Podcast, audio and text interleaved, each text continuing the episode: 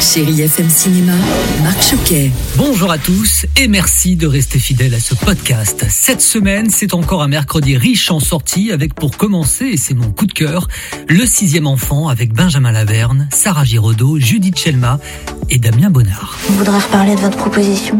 Pourquoi il est pas venu votre mari là? Parce que vous êtes son client, il est beaucoup trop exposé.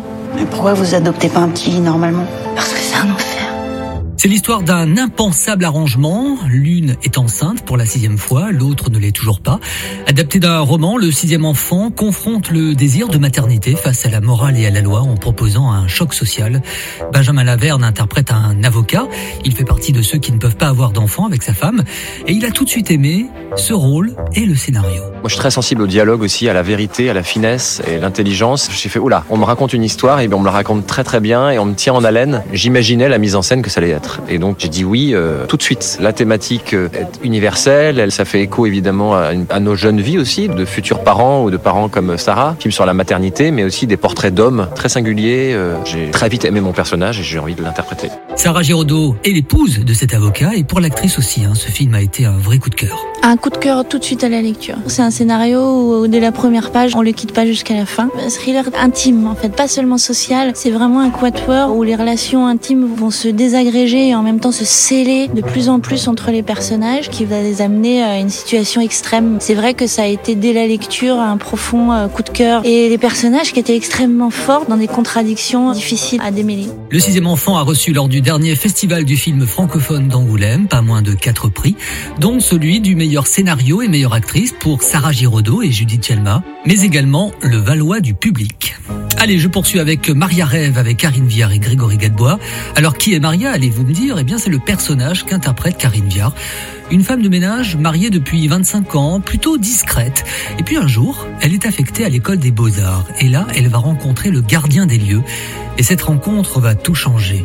Oui, il n'y a pas d'âge pour aimer, mais surtout il n'y a pas d'âge pour rêver. Vous aimez votre métier, Maria? En général, femme de ménage, c'est pas un métier qu'on choisit. On voit tout, mais on dit rien. Et ça, ça j'aime bien.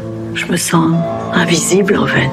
Karine Viard, invisible, dit votre personnage, et c'est aussi peut-être pour ça qu'on les aime. C'est des gens qui n'ont normalement pas la parole. On se met à leur hauteur, on les adore tout de suite, je crois. Et en fait, ce qu'ils vivent nous bouleverse, nous transperce. Et c'est des gens qui d'un seul coup se disent et si on s'autorisait à rêver euh, Et ils se rencontrent à ce moment-là. Et ça, je trouve que c'est très réussi. Maria Rêve est-elle une comédie romantique? J'ai rencontré Karine Viard, elle me répond au micro de Chéri FM. C'est une comédie romantique, mais je sais pas si les Français on est si doués que ça pour faire des comédies romantiques. Les Anglais sont bien meilleurs que nous. Sauf que là, c'est une comédie romantique autour de deux déclassés qui n'arrivent pas à s'aimer, tout ça dans un contexte très artistique puisque c'est une femme de ménage qui rencontre le gardien de l'école des beaux-arts. Évidemment, c'est une comédie romantique, mais c'est presque tout sauf une comédie romantique dans le même temps, donc c'est ça qui fait que c'est assez réussi, je pense.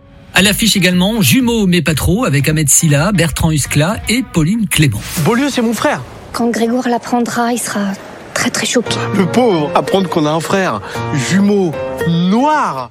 33 ans après leur naissance, deux frères jumeaux découvrent soudainement l'existence l'un de l'autre. Alors pour Grégoire et Anthony, la surprise est d'autant plus grande que l'un est blanc et l'autre noir. Mais leur couleur de peau est loin d'être la seule chose qui les différencie.